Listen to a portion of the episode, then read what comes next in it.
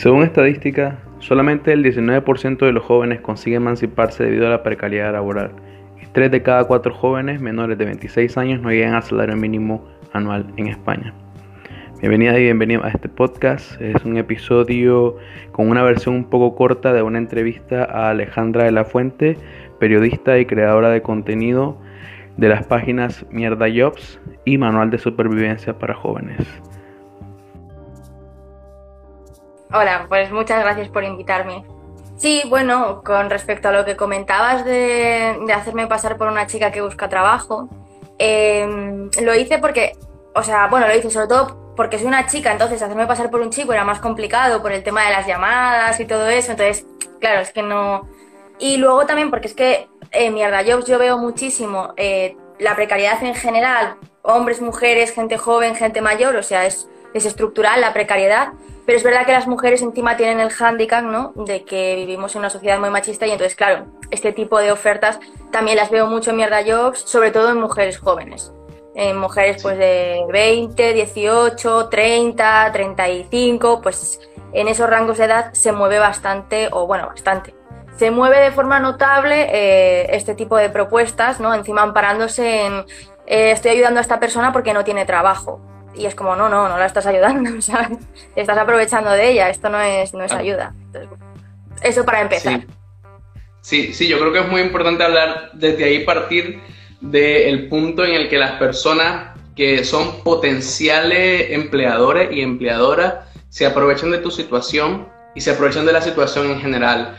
Y eso afecta mucho más a las mujeres aunque a muchas personas les, cueste aceptarlo, ¿no? Poder verlo, o sea, de, o sea, muy fácil ingresar y, ver la cantidad de propuestas con un contenido meramente sexual. Y cuando no son de un, un contenido sexual, eh, las, los requisitos para que una, una chica pueda acceder a un trabajo llevan el componente de sexualización y de cosificación de la, de la mujer.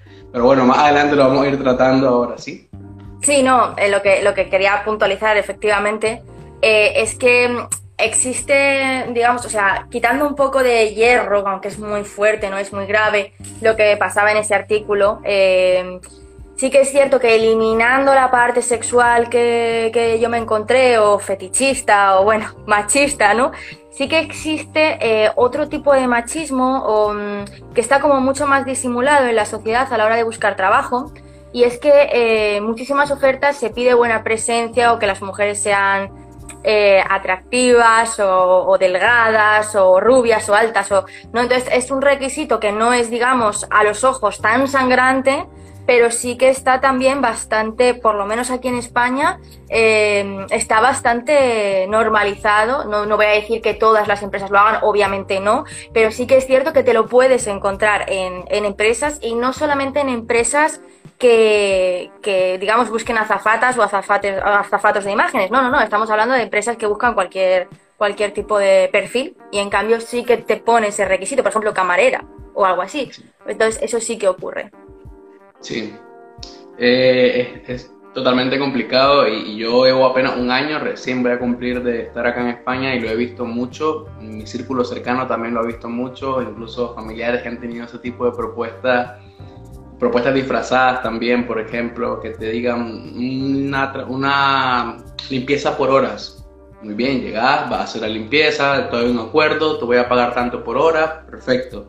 Y ya he puesto en el sitio que le digan a, la chica en cuestión de la que estoy hablando, eh, que si acepta dar un masaje, le van a pagar 10 euros más por la hora. Pero eso no está en el anuncio, no está cuando se habla, no está en la primera propuesta, cuando se hablan por primera vez.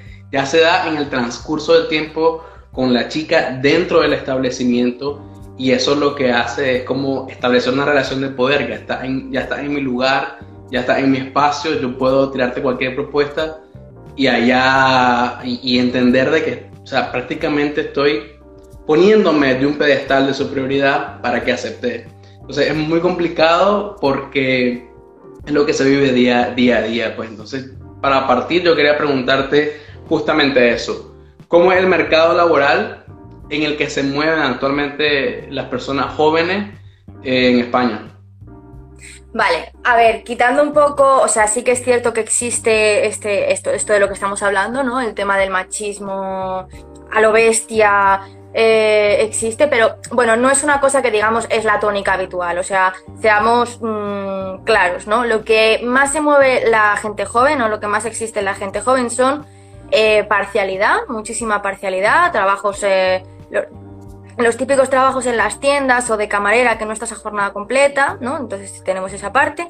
Luego tenemos muchísima temporalidad, las ETTs, por ejemplo, las ETTs se nutren de, personas vulnerables casi siempre y entonces pues son jóvenes, son personas mayores de 45, personas migrantes, ¿no? Personas que digamos se encuentran en una situación más de vulnerabilidad. Y luego el top 3, que sería para mí el, el colofón o la estrella de qué es lo que hacen los jóvenes en el mercado laboral, los becarios y los contratos de formación es la, como yo creo que es lo que más se mueve entre la gente joven. Y claro, ahí también hay muchísima precariedad, hay, mm, me refiero, hay gente haciendo trabajos estructurales cuando no se debería hacer. Bueno, pues yo creo que serían las tres, las tres escenas, ¿no? En las que los tres escenarios en los que se mueven las personas jóvenes. ¿Y cómo el comportamiento mm, por así decir, imaginándonos una curva del índice de desempleo en poblaciones jóvenes y a qué se debería este, este comportamiento? Bueno, yo creo que para empezar, porque todavía no tenemos un plan serio eh, de, empleo juvenil, todavía no existe. Ahora es verdad que el gobierno pues está haciendo por, por eh, bueno, pues porque haya un para que haya contratación indefinida, bueno, ah, se está hablando de cosas, pero es cierto que todavía no existe eh, un plan de empleo juvenil. Entonces, bueno, ahí hay una parte. Luego tenemos que partir de otra base y es que ya veníamos de la crisis del 2012, entonces cuando los jóvenes se, reincorporan al mercado laboral, el mercado laboral es escaso, además está muy machacado por la precariedad, hay muchísima ETT, entonces por eso acaban trabajando de esta forma. También tenemos eh, que los becarios parece una jungla, una selva, entonces las empresas, muchas de ellas se aprovechan y se nutren de ellos. Entonces, al final hay tantas cosas, entre que no tenemos un plan de empleo juvenil, eh, tenemos, venimos de una situación, de una crisis terrible, tenemos aprobada una reforma laboral que destroza eh, a los trabajadores, jóvenes y no jóvenes, y encima tenemos la figura del becario o del contrato de formación, que muchas veces es muy cómoda para las empresas, pues claro, es que se juntan tantos elementos que al final hace que los jóvenes estemos en esta situación. Sí, sí, y, justo se ve que las cifras o sea, son alarmantes porque hablamos de un 40% aproximadamente de, desempleo en poblaciones jóvenes. Y eso hablando de las estadísticas, por así decir, oficiales, porque hay muchos jóvenes que como tal no están como cotizando y que, que se da mucho, pues entonces como que no constan en cifras oficiales y como tal podemos pensar de que la cifra puede ser mucho más alta. La otra vez conversaba con, con una eh, compañera de CEDOAC, que organizan con trabajadoras del hogar, y me mencionaba que las cifras que se ofrecen de desempleo, de ERTES, siempre son muy bajas con respecto a lo que realmente son, porque siempre está la parte informal, la parte que no sale a luz, y eso simplemente te, como que te hace un eco, te hace un llamado a que la situación de ninguna forma está mejorando, a pesar que hayan algunos alumbramientos de, de cosas positivas que se estén dando. ¿Cuánto puede verse influenciado todo este, este comportamiento de medio subir y luego de caer nuevamente por una situación como la que inició en febrero de este año, pero que a partir del estado de alarma el 15 de marzo, pues la pandemia? Hombre, yo creo que yo creo que la pandemia va a generar, bueno, no lo creo, es una realidad, va a generar en una crisis económica brutal, ¿no? Eh, que al final siempre, esto ya lo vimos, o sea, y es cierto, y aquí es muy importante romper una lanza por lo que está haciendo este gobierno, es verdad que las medidas que se están tomando de cara a esta segunda crisis que estamos viviendo son de amparo social, no como en la primera que se aprobó la reforma laboral. Entonces, es verdad que con el amparo social el impacto parece que va a ser algo menor o por lo menos va a ser algo menor para los trabajadores. Pero eh, la realidad es la que es. Venimos de una primera crisis económica brutal que dejó unas cifras de paro altísimas y que además devaluó muchísimo el mercado laboral y con una reforma en el año 2012 por el Partido Popular, amparada por esa crisis, presuntamente para generar mejor empleo, que luego la realidad ha demostrado que absolutamente no ha sido así, ¿no? Pues venimos de esa crisis eh, además, nos, entonces ya venimos muy flojos, digamos, ¿no? Venimos, venimos heridos, digamos, ¿no? Y ahora de repente se nos, se nos junta otra crisis en, muy poco tiempo. Es que no ha dado tiempo, han pasado 12 años desde que se inició la primera. Entonces, claro, ¿quién va a salir más perjudicado al final? Por mucho que el gobierno intente eh, poner un escudo social con los ERTE, ayudas a empleadas del hogar, mm, ayudas a la cultura, autónomos. Eh, por mucho que se haga eso, la realidad es que al final la gente más vulnerable va a ser la que siempre sale más mal parada. No va a salir mal parado a Mancio Ortega, o sabes, no va a salir mal parado Codere, podrá salir mal parado, que de hecho está saliendo mal parado, pero no como un, currito que gana 1.200 euros al mes y que cuando se queda en el paro, como mucho, va a ganar 1.050 o 1.090. Claro, entonces vamos a salir muy mal parados de esta crisis, eh, sobre todo las personas vulnerables. Entonces, bueno, eh, ¿qué, va a, ¿qué va a generar esto? Yo creo que se va a devaluar no lo sé, no soy economista, pero bueno, por lo que leo, por lo que parece que se aprecia, por lo que pasó en la anterior crisis, aunque nos movemos en circunstancias muy, mm, bastante diferentes, ¿no? Eh, se va a devaluar otra vez, mm, muchas veces, o sea, se va a devaluar el empleo, creo que va a haber muchísima más economía sumergida, porque cuando de nuevo rebrote la economía, eh, pues es posible, es viable, que, que, las empresas decidan contratar en B, contratar en negro para ahorrarse dinero. Entonces, pues bueno, estaremos hablando de que por una parte no cotizan, entonces no están ayudando al Estado, y por otra parte esa gente carece de todos los derechos porque no tiene un contrato. Entonces yo creo que, mm, por desgracia, vamos a entrar sobre todo a las personas trabajadoras, ¿vale? Me estoy centrando en ese, en ese foco de la población. Puede que entremos, sobre todo las personas trabajadoras y sobre todo las personas trabajadoras vulnerables, en, un, en una rueda otra vez de precariedad, eh, bueno, pues multiplicada por, por la crisis anterior y por esta. Entonces, yo creo que eso va a ser, auguro, lo que va a pasar. Sí, es como, como una especie de, de, bola de nieve que cada vez se va haciendo más grande porque se va encontrando más nieve, que en este caso la nieve va a ser la crisis de, de hace 12 años, la pandemia, eh, la caída de una economía que estaba empezando a elevarse, porque lo, según los datos que estaban ofreciendo el año pasado de The Economist, hablaba de que el, el, PIB subió en España y mucho de esto fue gracias al sector turístico, a todo lo que es hostelería, y justamente ese es uno de los sectores más dañados y viene y cae, y muchas de las personas jóvenes se dedican a la hostelería, y llámese hostelería eh, pues todo lo que es un restaurante, hoteles, eh, los aeropuertos. Entonces, al caer esto, cae nuevamente una economía que recién subía y se va a reflejar en la parte del mercado laboral turbulento que de por sí ya estaba establecido en España y ahora va prácticamente a empeorar. Eh, ¿Cuáles son los principales problemas a los que se enfrentan las personas en general, no solamente los jóvenes, en el mercado laboral de España? Bueno, antes de, entrar con esa pregunta, quiero recoger una cosa que has dicho que me parece importante, interesante. En España el sector turismo es importante, hay que cuidarlo, hay que fomentarlo, pero creo que también nos, esta, esta crisis nos tiene que hacer pensar un poco en que a lo mejor habría que, sin, sin, menospreciar en absoluto al sector turismo, que nos ha, nos ha ayudado y salvado muchas veces, ¿no? Pero sí, bueno, pensar en, en diversificar o en abrir otros horizontes que a lo mejor eh, bueno pues nos pueden ayudar para no ser siempre o no siempre centrarnos en el turismo y bueno pues abrir otras opciones como han hecho muchos países y que les ha ido muy bien. Entonces, bueno, eso quería puntualizarlo. Luego, ¿qué son los, ¿cuáles son los problemas que se encuentran las personas eh, cuando buscan trabajo de cualquier edad? Sobre todo, mm, aparte de la precariedad estructural que existe, ¿no? Salarios muy bajos. Una cosa que es muy curiosa que pasa mucho es son salarios bajos. En España, me refiero, o sea, no hablo de, o sea, hablo de la población en general, ¿no? Eh, son salarios bajos, voy a poner que, que el salario medio en España son 17.000 euros, entonces estamos hablando de que son 1.200 euros en 14 pagas, ¿no? Salarios bajos para el nivel de vida que hay y sobre todo en las grandes ciudades. Y luego, sobre todo, también, que esto lo estamos notando mucho ahora con el tema de los ERTES en España, que era una cosa que, como no, no habíamos vivido los ERTE, mmm, no lo teníamos en, en, mente. No decíamos, bueno, nosotros tenemos un salario de 1.000, imagínate, nuestro salario base es de 1.200 euros, pero luego tengo el plus de para rotar, el plus de nocturnidad, el plus, y al final se me queda un salario, digamos, apañado de 1.400 euros.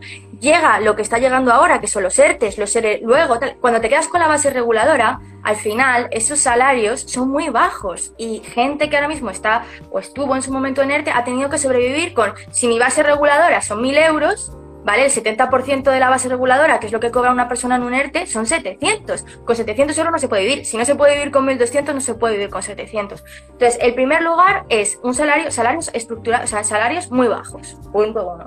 Segundo, digamos, precariedad salarial. Punto uno. Luego, España es un país de, mucho de mucha temporalidad. Entonces, cuando tú tienes mucha temporalidad, los trabajadores no, digamos que no pueden sentarse en un sitio y decir, bueno, voy a crear o construir mi vida de aquí a tres años vista porque no pueden hacerlo porque tienen una temporalidad. Entonces, yo creo que ese es otro de los problemas eh, fundamentales que tenemos en España. Eh, luego tenemos, eh, tenemos una reforma laboral que ha hecho mucho daño porque pueden ponernos el, el sector de empresa, por, o sea, el convenio de empresa, perdón, por encima del sectorial, eh, nos han cambiado eh, los días eh, por despido improcedente, tenemos, claro, tenemos hay muchas cosas que, que, dices, bueno, esto es una pérdida de derechos.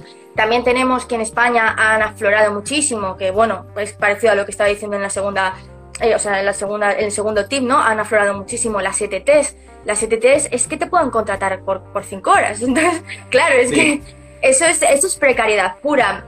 Tenemos también que, bueno, tenemos una precariedad juvenil, que es lo que veníamos hablando antes, muy grande. Tenemos también precariedad en, mayores de 45, que también hay que fomentar esa parte de la población, porque estamos hablando de que es gente que se queda en paro y luego no consigue eh, reincorporarse al mercado laboral. Tenemos precariedad con el tema de las mujeres, aunque ahora sí que es verdad que se están haciendo algunas medidas para que esto, se para que esto termine, pero bueno, básicamente precariedad eh, eh, económica, ¿no? Eh, temporalidad, ETTs, todo esto, jóvenes con muy pocos planes de, empleo, una reforma laboral que, ha destrozado los, derechos de los trabajadores. Creo que es lo que nos encontramos todos cuando salimos al mercado laboral. Y luego una muy importante, que siempre se me olvida, pero creo que es muy importante, tenemos muy poca formación laboral los trabajadores no tenemos formación laboral, nadie nos enseña cuando somos chiquititos, o sea, trabajar vamos a tener que trabajar todos y en cambio no nos enseñan lo, que nos vamos a encontrar, nos sueltan en una, en una jungla y no tenemos ni idea de lo que es un contrato, ni siquiera tenemos ni idea de lo que es un convenio. Entonces, claro, cuando una persona no tiene claras sus derechos, no sabe nada de lo que, de lo que se va a encontrar, es mucho más fácil que luego te tomen el pelo, que te, que te exploten o que abusen de ti. Entonces, bueno, ese es más o menos el resumen. La palabra que mencionabas para mí es muy importante, estructural, porque la, la precariedad no solamente es por un, por un, en la parte laboral como tal, sino es sistémica a nivel de todo el sistema y las personas, muchas aspiran a trabajar por lo menos seis meses y ahorrar para sobrevivir los siguientes seis meses que no van a estar trabajando. Sí, el organismo en España se llama SEPE, se llama Servicio eh, público de empleo estatal. Y bueno, eh, es un servicio que, claro, para empezar, es un servicio que no se esperaba que esto, eh, bueno, pues no se esperaba una pandemia, entonces obviamente es que es normal que, haya colapso. Y luego es verdad que es un servicio que, que, dices, madre mía, em, es un servicio que ha estado recortado durante muchísimos años. Un artículo que yo hice, no me acuerdo, hace, hace un, en la primera ola de la pandemia, eh, según los datos del propio SEPE, se habían recortado 1.800 personas. 1.800 personas son, son muchísimas. Ahora mismo el SEPE tiene unas 8.000 personas solamente. Entonces, 8.000 personas para hacer estos trámites es que son poquísimas, entonces claro, se colapsa y sobre todo se colapsa en los, en los sitios, eh, bueno, en las grandes ciudades, ¿no? En Madrid, Baleares, Barcelona, donde hay más turismo, es donde se colapsa. Entonces claro, luego por otra parte estabas hablando de la precariedad estructural. Claro, es que el que haya eh, un el que haya un servicio público como es el SEPE o el que haya un servicio público como es la Inspección de Trabajo, que es la que vela porque todos nosotros tengamos nuestros derechos laborales, que esté saturada, eso también es precariedad estructural, porque es precariedad en cuanto a personal. Cuando estamos hablando de que el SEPE tiene, em, tiene un programa obsoleto de hace 35 años, es porque nadie, ninguna administración ha dicho, uy, vamos a fijarnos aquí en lo que está pasando y vamos a ponerles, porque estas son las personas que están tramitando el paro y muchísimas más prestaciones a nuestros ciudadanos, ¿no? Entonces, eso es precariedad estructural que recorre desde la administración pública, con esta gente, con los interinos, con los sanitarios ahora mismo que están... Claro, entonces es una precariedad estructural que va desde, desde lo público hasta lo privado, todas por todas partes. Entonces, claro, es estructural. Y luego con el tema de las generaciones, que sería el, tercer punto que comentabas, eh, yo, siempre digo que mm, eh, nosotros, o sea, las generaciones siempre avanzan hacia lo precario. No es que nuestra generación, yo no sé cuántos años tienes tú, yo, yo pertenezco a la generación Z, tengo 26 años. Em, no soy millennial y en cambio fueron los millennials los primeros que tuvieron que padecer eh, bueno, el, hecho de vivir peor que sus padres, ¿no? Entonces, ahora luego llegamos nosotros, que somos la generación Z, y vosotros, o sea, y, me refiero, si la precariedad avanza en generaciones, va a ser mucho peor, porque vosotros conocisteis lo que era, eh, o, los millennials conocieron lo que era tener un buen sueldo porque estaban a punto de tocarlo y se lo quitaron, pero nosotros directamente no lo vimos. Nosotros vimos a los millennials jorobados y ni, siquiera sabemos lo que era eso. Y los, los siguientes que vengan, que serán los que tienen ahora 10 años, verán que los millennials no tocaron, pero luego no. Nosotros nos comimos otra crisis y tampoco. Y luego llegan ellos que ni siquiera saben esto, ¿no? Entonces, claro, si tú no conoces lo que es eh, el estado de bienestar, si tú no conoces lo que son los derechos, o sea, si tú no, lo has visto, pues es mucho más difícil que tú, te lo, que tú te lo imagines, ¿no? O sea, te lo puedes imaginar, pero no lo has visto. Entonces, ¿qué pasa? Los millennials, la generación Z y las siguientes que vengan, eh, van a poder o sea, van a poder intentar luchar y desarrollarse, crecer como, o sea, estudiar o hacer lo que ellos eh, eh, puedan, puedan sobre todo, eh, porque sus padres sí que tuvieron una, o sea, tuvieron la posibilidad, digamos, ¿no? De, tener una casa. No, estoy generalizando, obviamente que hay gente que siempre ha estado en el umbral de la pobreza y no ha podido, pero me refiero generalizando, sus padres sí que han tenido una casa, tal. Y entonces lo que estamos haciendo nosotros, los jóvenes, o muchos de los jóvenes, lo que están haciendo es que están viviendo en la misma habitación desde que nacieron, porque el mercado laboral no les acepta. Y la única solución que tienen es quedarse en la habitación donde tenían la cuna. Y eso es muy, muy grave. Porque no, estás, estás, haciendo que generaciones enteras no puedan desarrollarse. Si empezamos por los millennials, seguimos con la generación Z y seguimos con la que venga, que no me acuerdo del nombre, son gente que va a estar siempre en la misma habitación de la cuna o si se atreve a dar el paso, va a estar teniendo que compartir habitación con muchísima gente, va a tener que estar agobiadísimo porque no llego, porque tal. Y entonces, claro, al final eh, la precariedad es estructural no solamente en cuanto al trabajo que tiene, es que no tiene, no tiene una vivienda que pueda decir, pues mira, eh, salgo de mi habitación y me voy al salón a ver la tele eh, en calzoncillos si quiero en verano. No puede hacerlo, no tiene derecho a hacer eso, porque no es su casa y no es su salón, él tiene una habitación no puedo decir, oye, mira, fuera de la pandemia, ¿no? Voy a invitar a mis amigos y cenamos en el salón, en el comedor. No lo puedo hacer.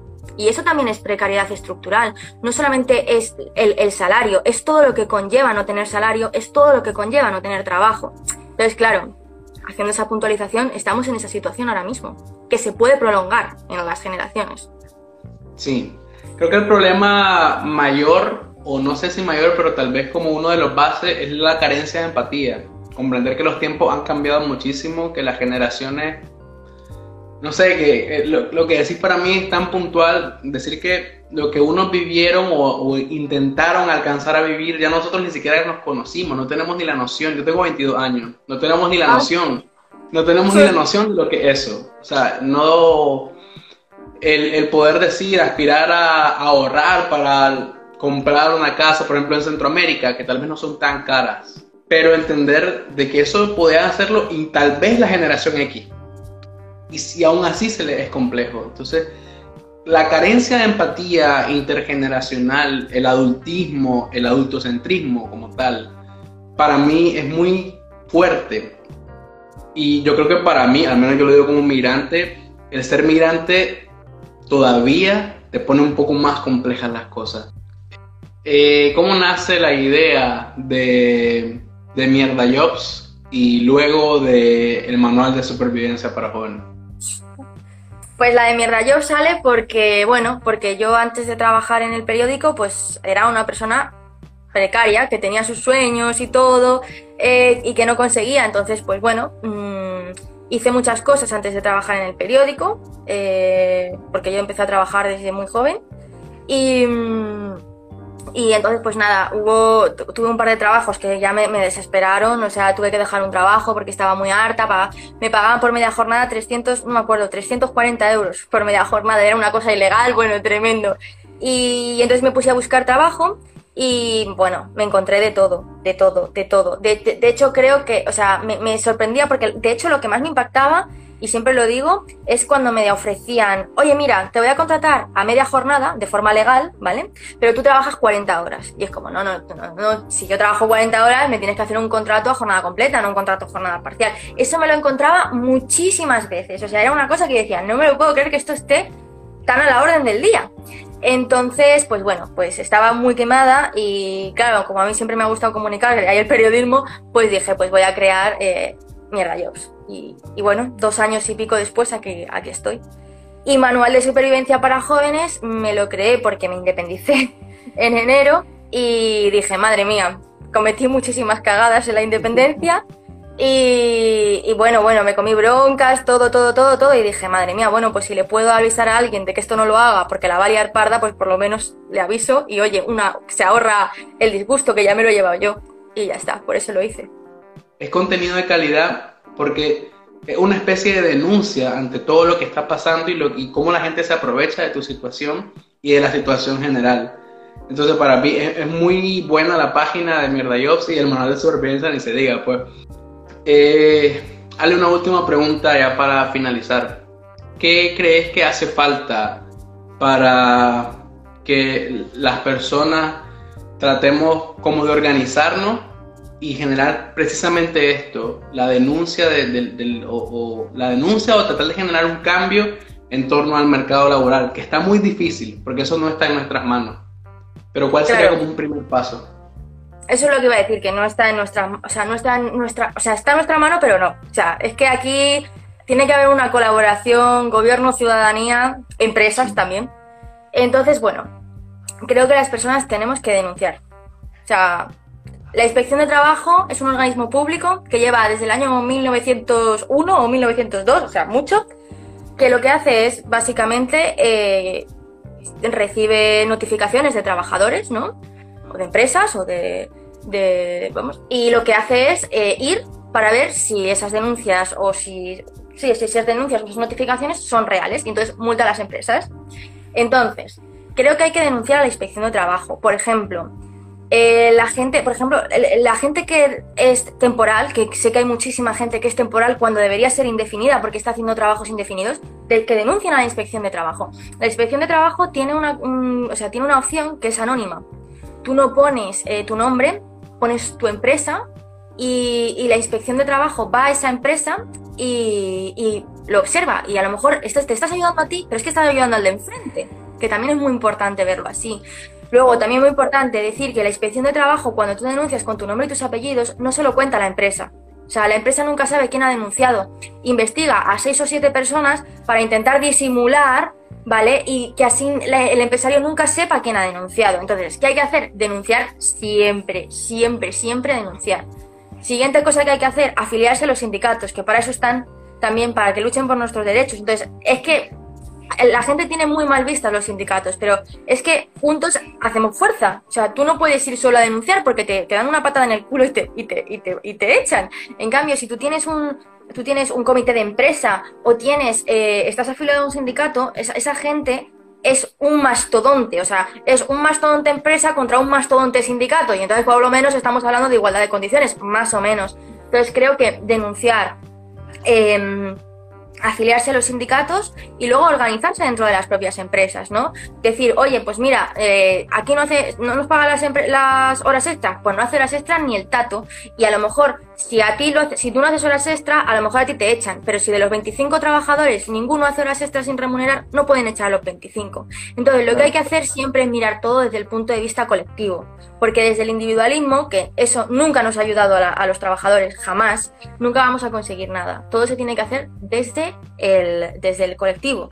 Entonces, creo que eso es lo que tenemos que hacer nosotros. Y luego, eh, ¿qué, tiene que hacer, ¿qué tiene que hacer el gobierno? Derogar la reforma laboral, eh, hacer un plan de empleo juvenil, eh, reforzar la inspección de trabajo, reforzar el SEPE, hay que reforzar a las personas que nos cuidan, igual que hay que reforzar a las personas que nos cuidan en la sanidad, hay que reforzar a las personas que nos cuidan en nuestros derechos laborales. Y hay que hacerlo. Y hay que sacar plazas. Entonces, partiendo de esa base, ya tenemos el campo un pelín más allanado, nada, 5%, pero bueno, es un comienzo, ¿no? Que es lo que me preguntabas. Yo comenzaría por ahí.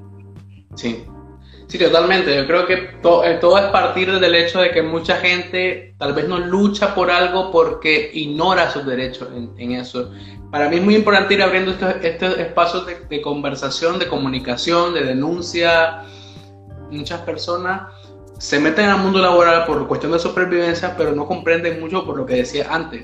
No sabe lo que es un contrato, no sabe lo que eh, un régimen cómo funciona el régimen de interno para las, mujeres que trabajan en, servicio doméstico, eh, lo de media jornada, lo de jornada completa, eh, los días festivos, no lo manejan, no lo dominan y de eso se aprovecha el empleador. Y el hecho de que haya plataformas, personas eh, como vos, como MedaJobs, como lo que tratamos de hacer acá en la Lupa también, que, y CEDOAC, que traten de informar los derechos que tienen las personas al momento de acceder o tratar de acceder a un trabajo, creo que es muy importante y, y una de las cosas que aporta a este, a este gran mundo que nos estamos enfrentando. Eh, ¿sí? Y de hecho, añadir que es lo que había dicho al principio de esta conversación, al principio, principio, es muy importante el hecho de conocer los derechos. Es muy, o sea, yo entiendo que, claro, no nos dan asignaturas, somos muy jóvenes cuando nos sueltan al mercado laboral, entonces, claro, tú no puedes exigir que todo el mundo lo sepa, pero bueno, los sindicatos, por ejemplo, mm, o bueno, o muchísimas páginas, o sea, no solamente los sindicatos, pero bueno, pongo el ejemplo de los sindicatos, eh, si no lo sabes tú, lo van a saber ellos. Entonces, claro, eso es muy importante también, porque si tú algo no lo entiendes, ellos sí que lo entienden y te lo van a explicar, y entonces te van a ayudar en ese proceso. Entonces, claro, obviamente la gente no tiene, yo cuando salí al mercado laboral no tenía ni idea de derechos laborales, absolutamente ni idea. Lo he aprendido ahora con, con, con, mi trabajo, pero si no yo no lo sabía. Entonces, eh, bueno, pues creo que por eso es tan importante el hecho de, bueno, pues de o de aprenderlo tú, que obviamente es muy difícil aprenderlo tú, porque no somos eh, abogados laboralistas ni inspectores de trabajo, entonces no vamos a saberlo todo, ¿no? Pero bueno, eh, o, aprender tú por lo menos lo más básico, que por eso son asignaturas tan importantes como la de FOL en las, en las FPs de, España. Y si no, bueno, pues que haya un sindicato que, que, te lo explique. O sea, vas con el contrato y le dices, ¿qué es esto? O vas con la carta de despido y te dicen, firma no conforme, que eso es súper importante. Pues esa cosa tan tonta es lo que se tiene que saber, porque si no, luego de cara a un juicio, mm, no, no, o sea, no, no, no puedes salir ganando. Entonces, es muy importante pedir información, aunque sea debajo de las piedras, siempre informarse, porque la información es lo que te hace fuerte y lo que te hace libre. Y ya está. Así, completamente de acuerdo con todo lo que dijiste. Eh, Alejandro, te quiero agradecer nuevamente por haber aceptado la, invitación a este espacio. Siempre tener las puertas abiertas para que conversemos eh, nuevamente por acá. Eh, un fuerte abrazo a la distancia. Espero que dentro de todo te estés cuidando de esta segunda ola que estás echando eh, a España, a Europa en general. Igualmente, un abrazo. Encantada de esta conversación. Igual. Chao.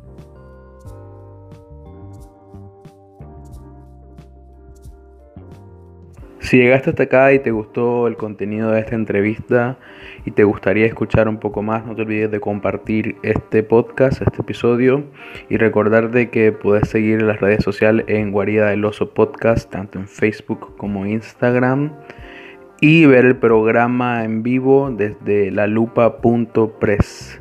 Muchísimas gracias a todas y todos y nos seguimos escuchando por acá.